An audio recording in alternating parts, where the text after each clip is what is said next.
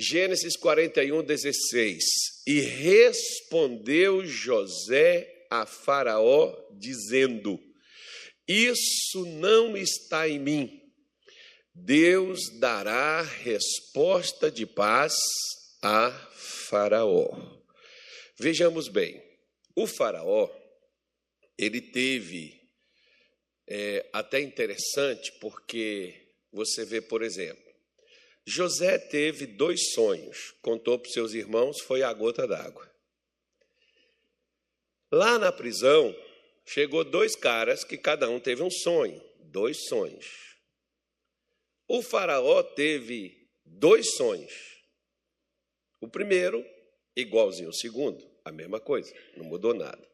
Então nós vemos aí né, Deus falando duas vezes com pessoas diferentes, sobre assuntos diferentes. Quando Deus é, usa o sonho, por exemplo, para falar com alguém, uma vez até é, eu estava contando isso para um amigo meu, pastor, e porque um outro, um outro pastor chegou comigo, foi lá na minha casa, na igreja dele não tinha geladeira, ele falou, ô oh, Cássio, você podia dar essa geladeira para a igreja, rapaz, estou sem geladeira lá. Eu fui e falei assim, ah, pastor, Deus não falou nada comigo, se Deus falar, eu faço. Aí esse amigo meu foi e disse assim, Deus estava falando com você, mas através do seu pastor. Por quê? Deus não fala com quem está caído a não ser para levantar. Nossa, naquela hora, eu não me indignei porque o pastor tinha razão, né? E ele foi e disse assim para mim, ele disse assim, olha, olha irmão, veja bem, quando Deus falou com Moisés, com Miriam, com Arão, em Números 12, que eles acusaram a Moisés do que Moisés tinha feito e tal, aquela coisa, e foram diante de Deus alegando que eles eram profetas. E Deus virou para Miriam, Arão e Moisés, lá dentro do que Deus chamou Miriam, Arão e Moisés, foram os três. Mas Deus não falou com Moisés. Deus falou com Miriam, principalmente com ela. Ela foi o pivô daquela confusão, daquela encrenca toda. E ela motivou seu irmão, Arão, a entrar naquela confusão. E o Arão entrou e ficou do lado dela, porque eles queriam bater de frente com Moisés, porque não concordavam com o que Moisés tinha feito. Moisés tinha casado com uma mulher que não era do gosto da Miriam e nem do Arão. Assim tem aquelas pessoas, com exceção das sogras, com exceção de pai, né, com exceção de mãe, tem gente que às vezes também não concorda com quem você casou. Mas quem é que casou? Quem casou foi você. Você escolheu mal? Pior para você. Você escolheu bem? Parabéns para você. Agora tem gente que quer casar, fazer casamento para os outros, né? Tem pessoas que querem escolher a vida para os outros, as coisas para os outros. Eu, por exemplo, deixo a minha mulher escolher roupa para mim, porque ela tem mais um bom gosto. E ela diz assim: não vai ficar andando feio por aí, não. O pessoal vai falar. Então, o dia que você me vê feio, fui eu que escolhi. Tá?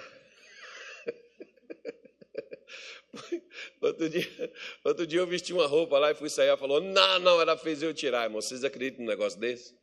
Aí eu falei, só vou te obedecer por uma coisa. Que Deus falou para o marido agradar a mulher em tudo. Então, tudo está tudo, né? Então ela disse: Não, você está doido, você vai vestir. Olha, olha a cor dessa camisa, a cor dessa calça. Pelo amor de Deus, está parecendo. Não, não pode falar o que é que está parecendo, né? Aí você não vai vestir isso. Pois é, então tem essas pessoas assim, com exceção daquelas que querem o nosso bem, tem aquelas que querem mandar, que querem controlar a vida dos outros, como Arão e Miriam queriam. E aí, Deus chamou os três e ao chegar lá, ele virou e disse assim: ó, se no meio de vocês tiver profeta, eu falo com vocês por meio de sonhos e visões. Não é assim com meu servo Moisés, com ele eu falo face a face como qualquer amigo fala com outro amigo. Nossa, Deus do céu. Então você veja bem, ó. Que sonho, visão, não é assim o ato definido por Deus daquilo que ele quer utilizar para poder falar com o homem. Né? Ele quer e dá para mim, para você ter uma noção do que, que é oração. Porque você já viu que no nosso caso, vamos falar de nós, vamos julgar nós mesmos. Você já viu que no nosso caso, nós não oramos como deveríamos orar? E sabe por que a gente não ora? Porque quando oramos, não tivemos a resposta que a gente queria. Por quê? Porque todo mundo tem um conceito errado da oração na sua maioria. A maioria, por exemplo, de nós utilizamos a oração para pedir, para conseguir alguma coisa que nós precisamos de Deus. Se nós temos uma necessidade de saúde, vamos orar, Deus vai curar. Se nós temos uma necessidade financeira, vamos orar, Deus vai suprir. Se nós temos um problema na família, vamos orar, Deus vai corrigir, Deus vai consertar. Então, nós utilizamos a oração como uma válvula de escape. Na realidade, Deus não criou a oração para dar a nós o que nós precisamos. Deus criou a oração para se relacionar conosco. Oração é relacionamento com Deus. Pastor, por que, que eu peço e Deus não me responde? Bom, tem muita coisa que você também pede para o seu marido, e se vocês não estão bem, ele também não faz, não. Ou para a sua mulher, ela também não vai te atender. Ela está buzina com você. Você está lá é, piorando as situações, maltratando, vivendo de qualquer forma e nem está nem aí. Para que, que sua mulher vai fazer as coisas para você, vai se esforçar por você? Agora, se vocês estiverem se relacionando bem, se o relacionamento estiver bom, muitas vezes você não precisa estar pedindo o seu marido para estar fazendo nada. Você não precisa falar duas vezes, você falar uma. O seu marido já vai lá, já faz, porque ele quer continuar, não quebrar aquele vínculo, não quebrar aquela condição que vocês estão nela. Da mesma forma é a oração, irmão. Se eu não estou me relacionando bem com Deus, primeira coisa, eu vou falar, não vou ser ouvido. Segunda coisa, eu vou tentar chegar perto dele, que você já imaginou? Aquela pessoa que você, é, ela chega até você, mas ela não vai a você porque ela quer estar perto de você, é porque você tem algo que ela precisa.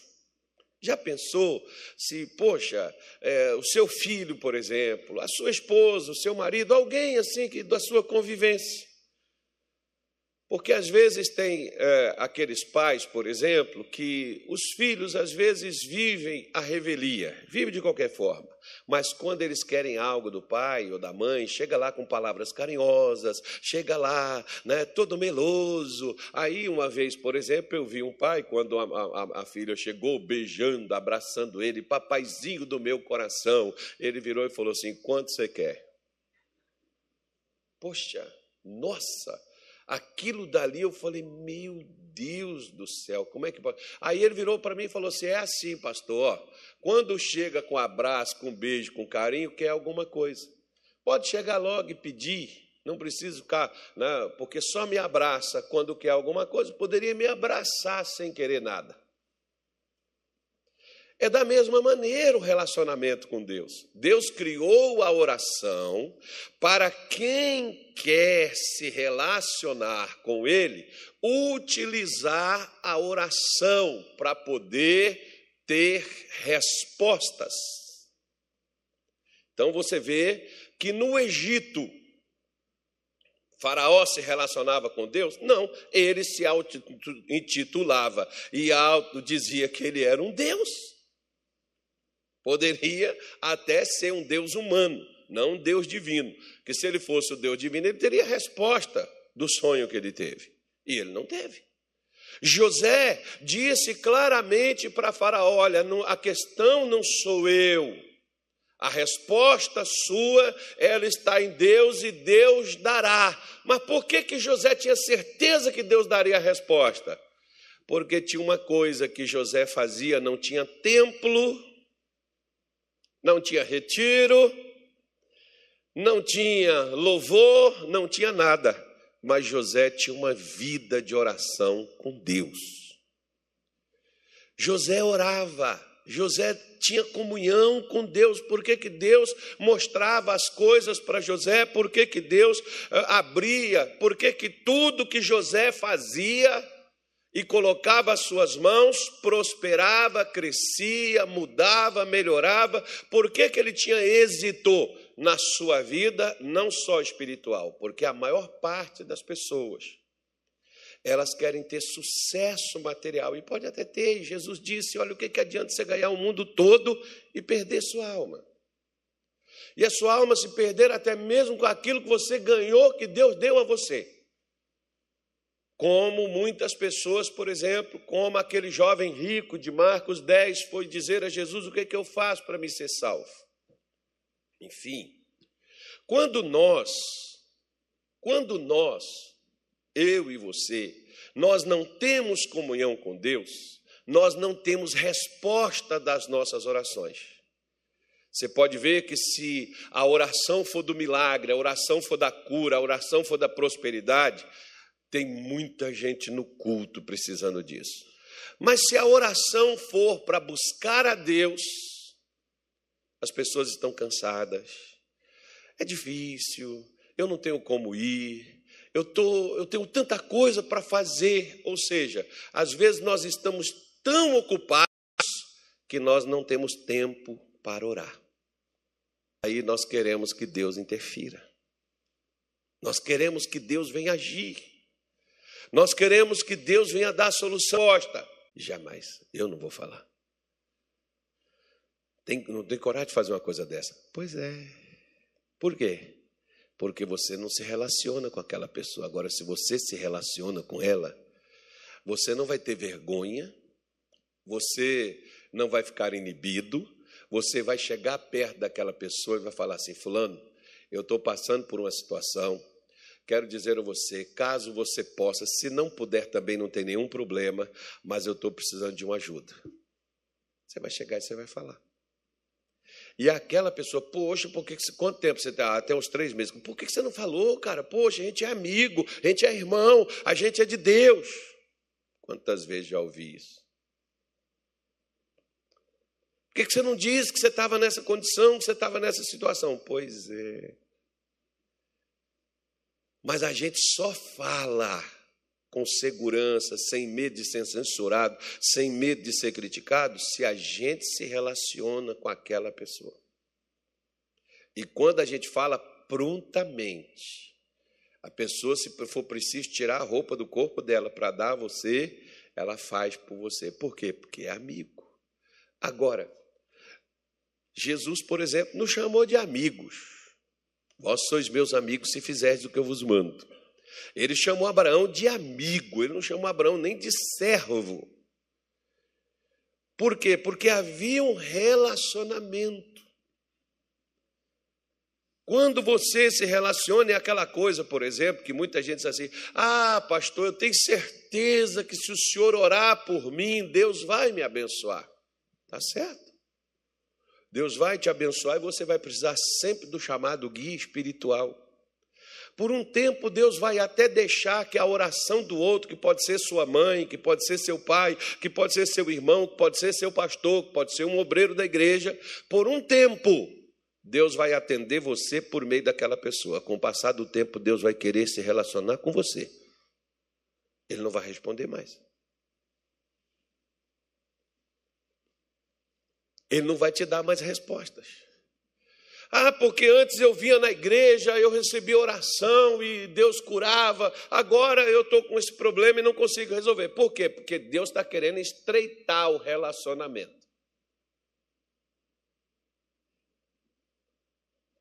Ele não vai abrir o seu, a sua casa. Se você contrata, por exemplo, uma pessoa desconhecida para ir lá na sua casa prestar um serviço, tem lugares da sua casa que você não vai dar acesso àquela pessoa. Né? Você não vai deixar ela entrar? Então, da mesma forma, acontece na vida espiritual, meu irmão. Por que, que o Faraó, quando teve os sonhos e não teve a resposta, por que, que o Faraó sai procurando no meio dos seus sábios, no meio de seu povo, ele sai procurando uma pessoa que tenha aquela resposta?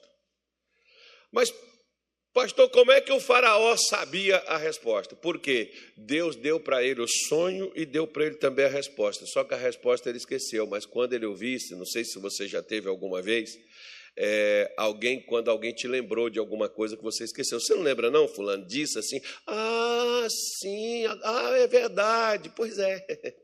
Por que, que o faraó sabia que as respostas que foram dadas para ele não eram as respostas verdadeiras? Que o pessoal deu. Respostas deram. Mas a resposta significa não responder o que você pediu, mas conceder o que você requisitou. A resposta significa solução. Porque pedir qualquer um pode pedir, falar qualquer um pode falar. Agora, resolver, principalmente coisas que fogem da alçada humana, só Deus resolve. Por isso que quando o camarada comentou com o faraó que ele teve na prisão e ele teve também um sonho, e um hebreu que estava preso lá naquele local respondeu tanto o sonho dele quanto o sonho do outro colega que foi preso junto com ele. Deu a interpretação dos dois sonhos e aconteceu exatamente igual o camarada havia interpretado. Ele diz: então manda chamar esse camarada aqui. E quando José chega, o Faraó conta os sonhos, fala da situação e José já afirma, garantindo: Deus dará resposta de paz a Faraó. Interessante. Deus não tinha dado a resposta para José.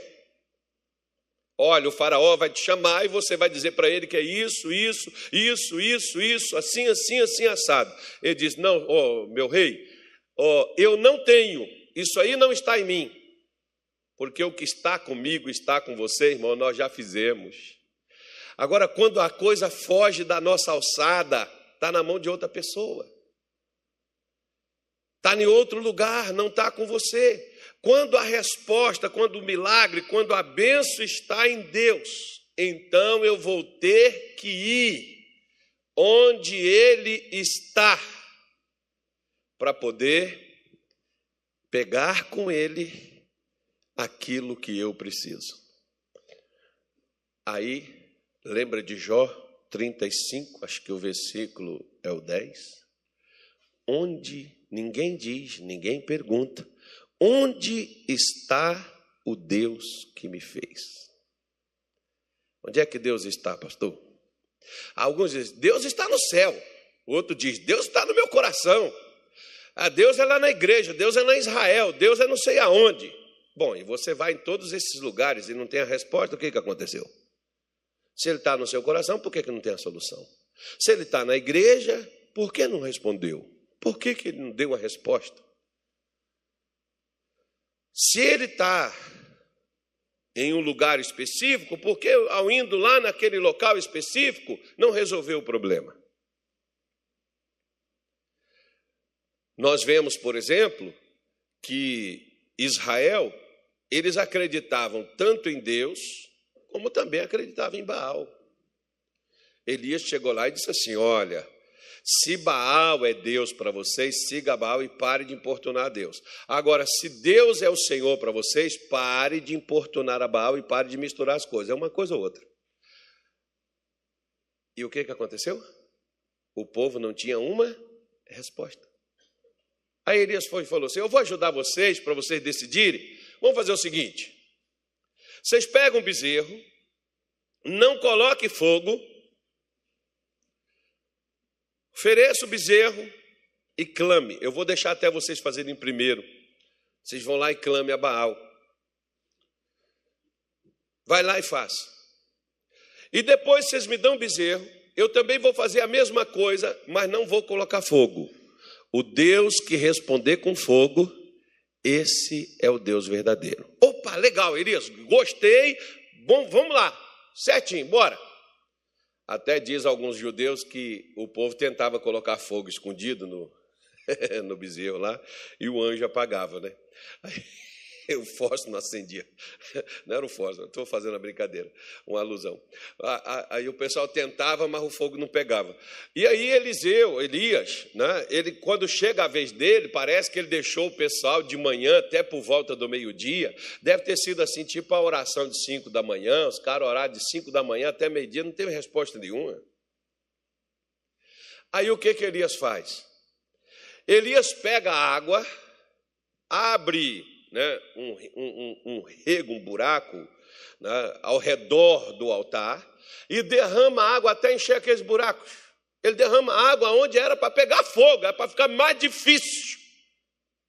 Porque, irmão, a coisa pode ser mais difícil, pode ser impossível aos homens, é possível para Deus. Então, quando se trata de Deus, sai do nível humano.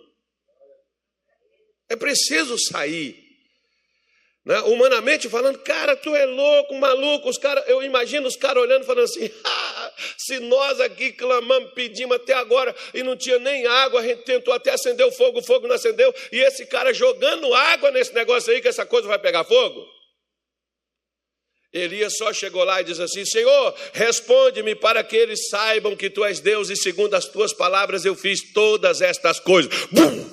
Fogo desceu do céu, pegou fogo, queimou tudo e queimou até, lambeu até a água, diz a Bíblia, até a água, irmão, o calor, o quente do fogo ali secou a água no, ao redor que estava lá do, do sacrifício.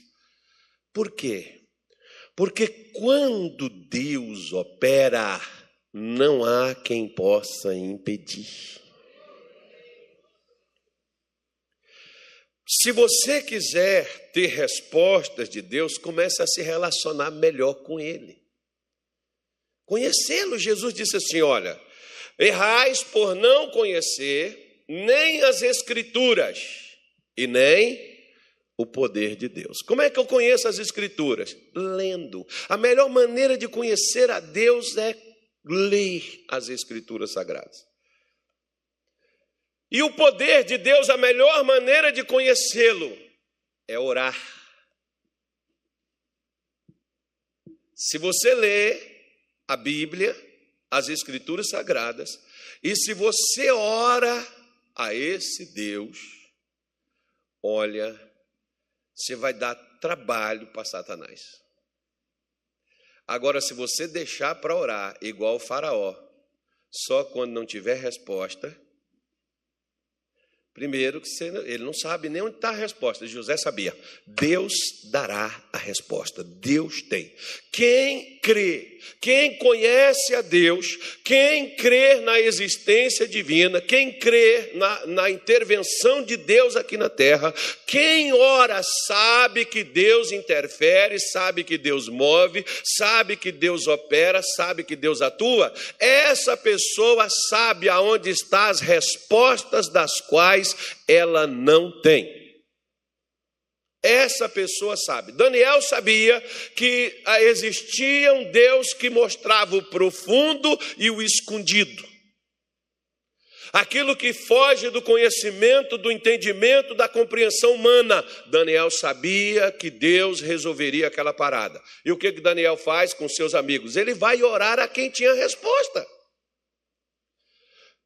Bartimeu sabia que aquele que estava ali diante dele podia abrir seus olhos. Sabe por que, ele sabia? porque ele chama Jesus de um título messiânico. Somente quem conheceria sobre ele falaria daquela forma que ele fala, porque ele não diz assim: Jesus, Jesus, Jesus, Jesus. Ele sabia o nome dele. Mas ele chama ele de quê? Filho de Davi. Ele sabia que Jesus era aquele que Deus tinha prometido levantar da geração de Davi. Ele tinha esse entendimento, esse conhecimento. Ele sai atrás de Jesus e ele pede, ele clama, ele fala, ele insiste, porque o grande problema. Já pensou? Tem mulher que, ou tem pessoas o patrão, o empregado chega para o patrão, pede um aumento, o patrão ainda fala umas poucas e boas, ele passa a evitar o patrão, nem chega mais perto, nem vai lá mais conversar.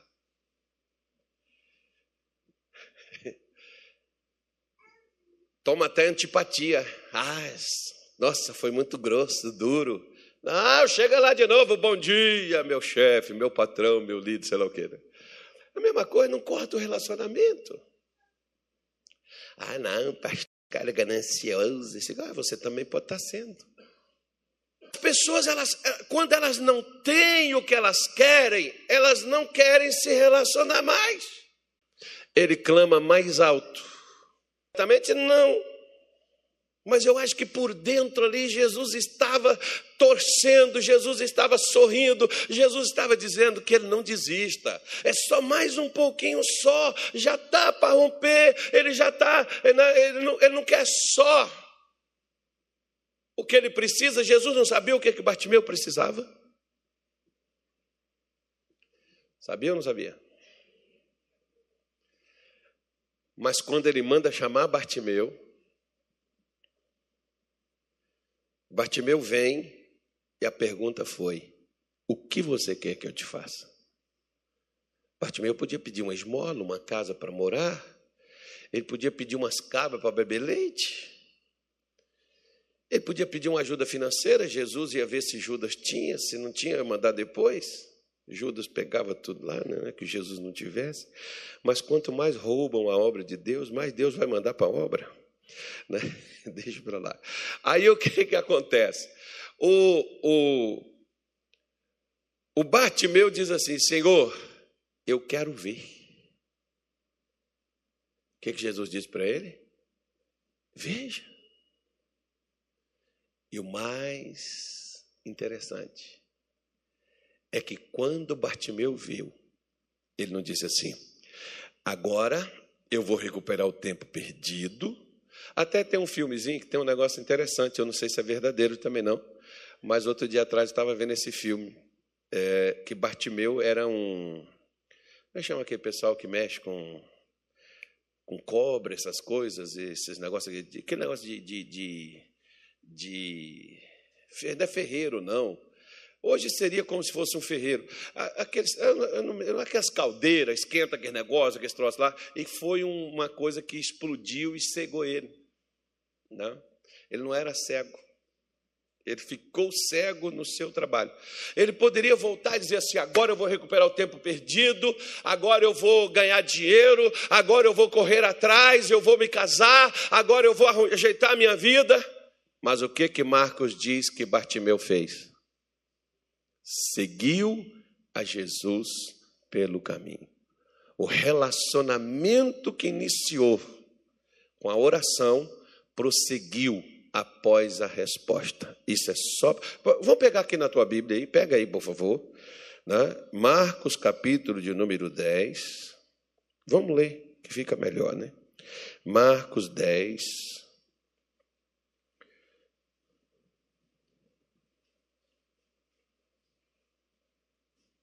Começa a história no versículo 46, tá? Mas vamos até o versículo 52. E Jesus lhe disse: Vai, a tua fé te salvou. E logo viu e seguiu a Jesus pelo caminho. Primeira coisa, onde nós vemos a fé de Bartimeu? Onde nós vemos a fé dele? Na oração. Lucas, no capítulo 5, perdão, Lucas, Luca, perdão, meu Deus do céu, Tiago, estou igual minha mãe, fala o nome dos filhos, tudo para chegar onde precisa.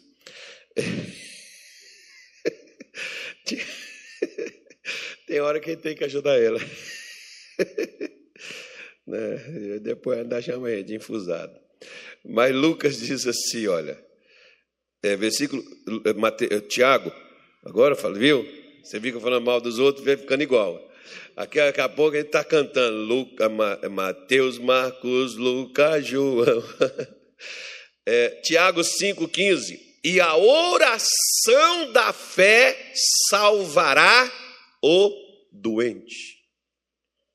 Qual é a oração que vai curar, que vai qual é a oração que vai abrir a porta? Qual é a oração que vai transformar? Qual é a oração que vai mudar a situação? Qual é a oração?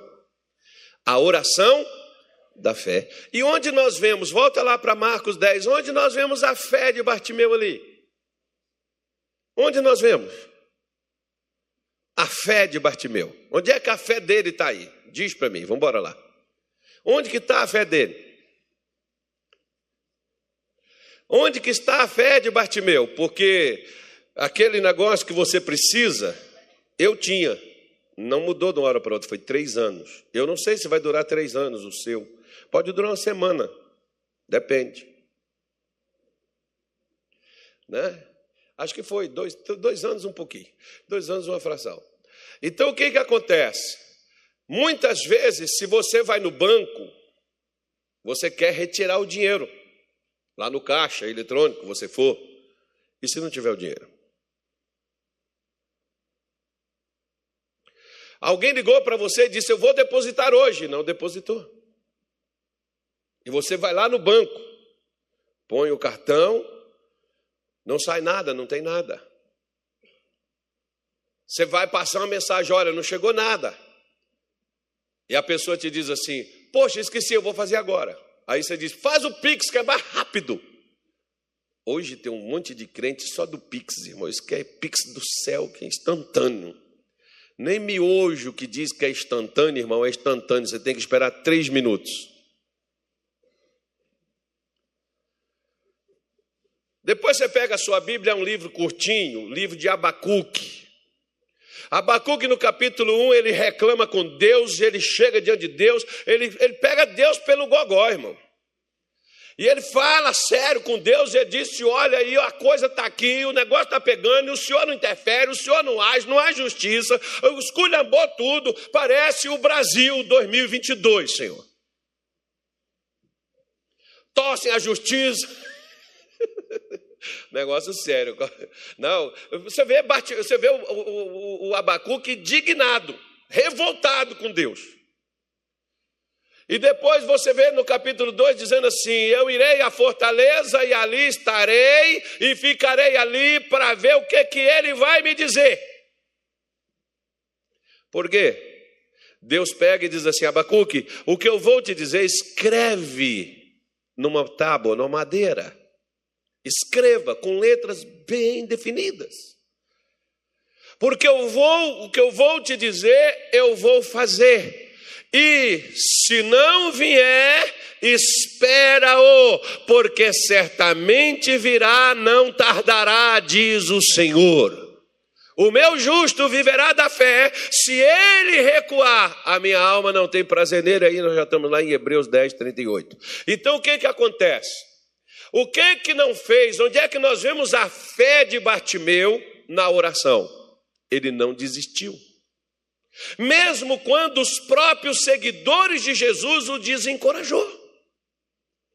Se você é aquela pessoa da Maria que vai com as outras, que os outros não vai, que os outros param e você param também porque eles pararam, dificilmente você vai viver milagres, respostas de Deus na sua vida, porque Deus não responde a quem desiste da resposta.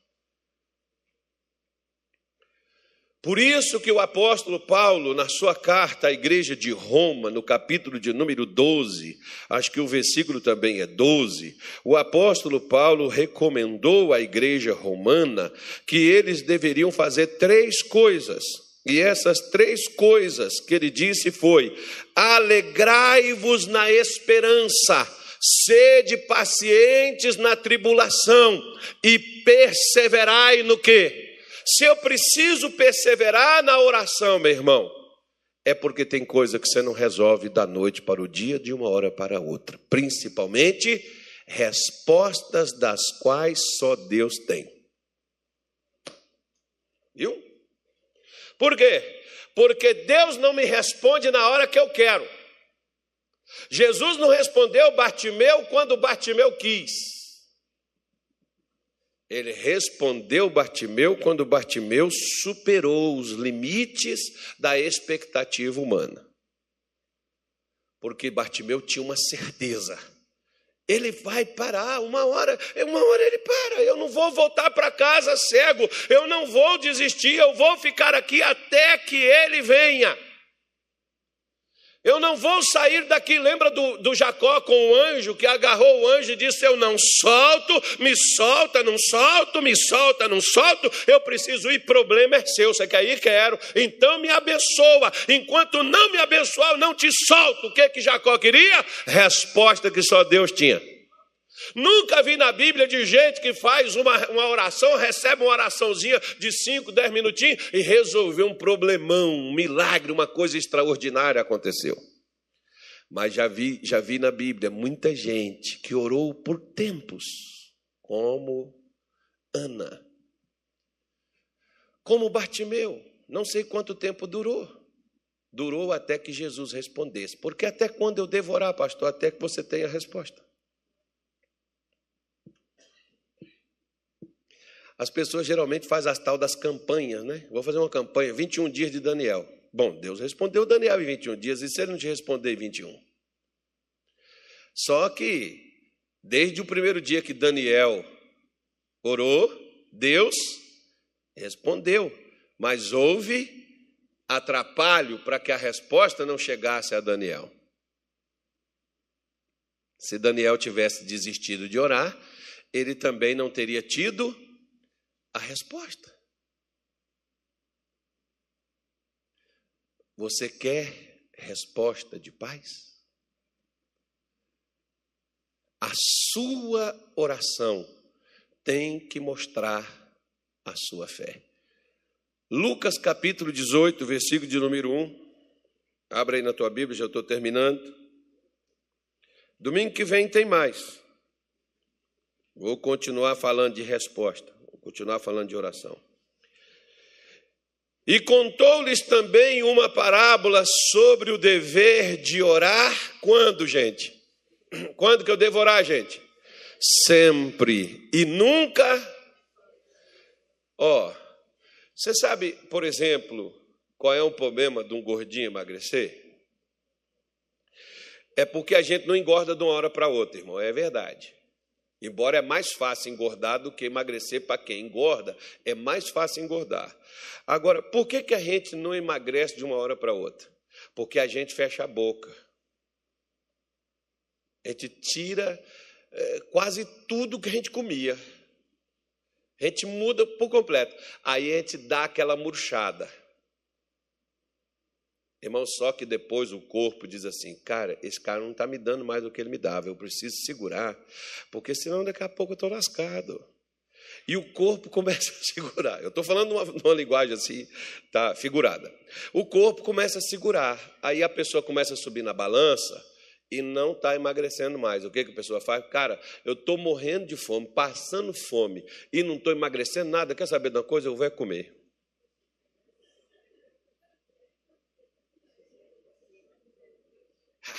Essa praga de dieta para lá, coisa nenhuma, rapaz.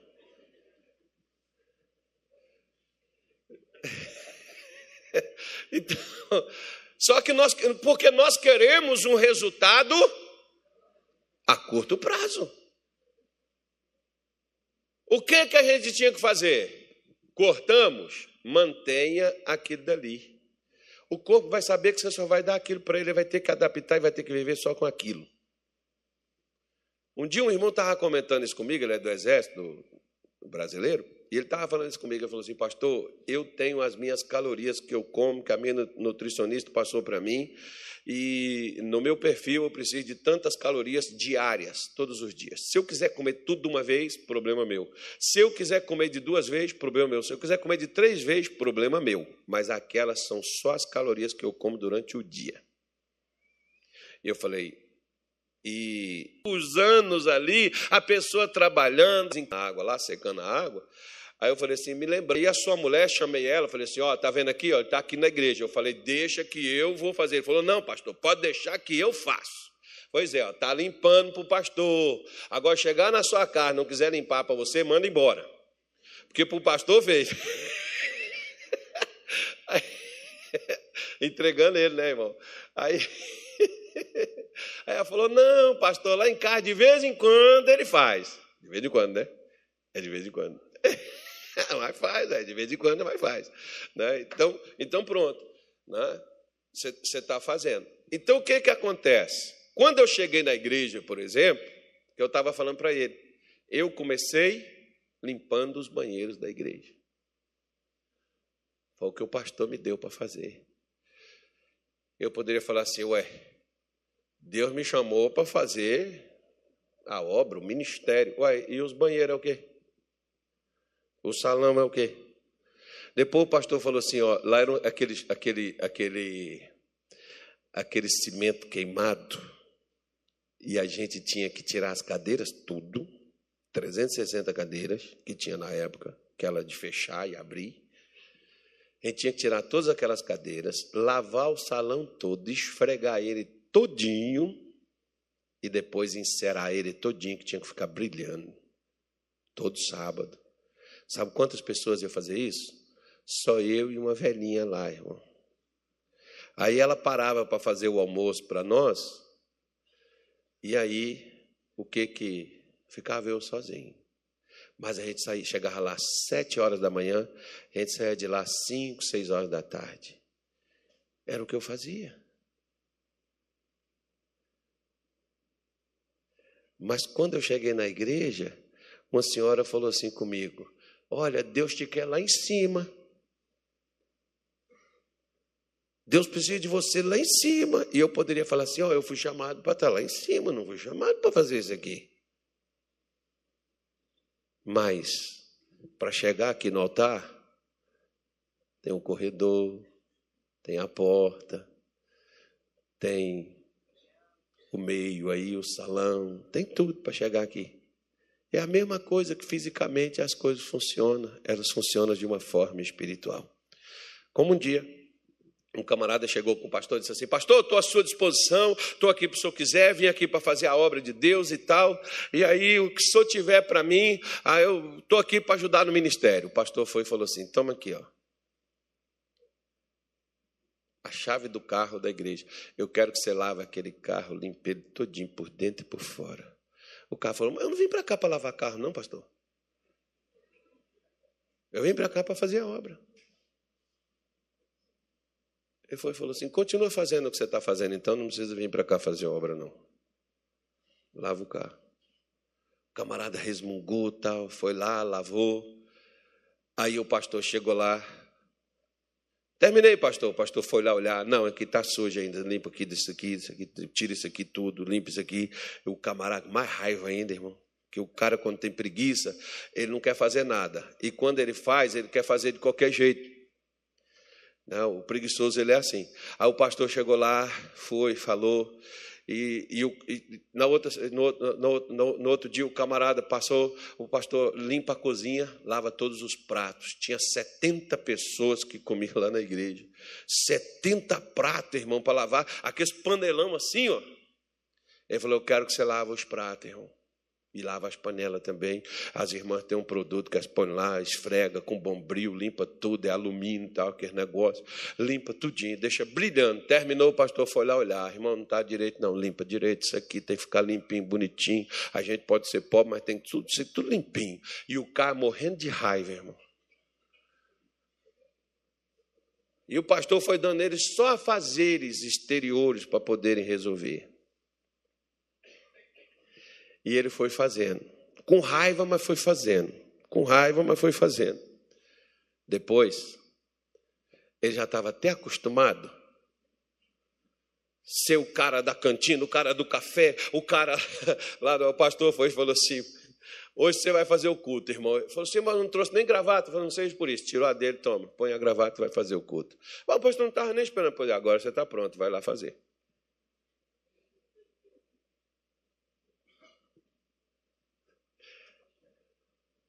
Você quer saber se uma pessoa quer realmente fazer as coisas para Deus? É se ela está à disposição dele para qualquer coisa.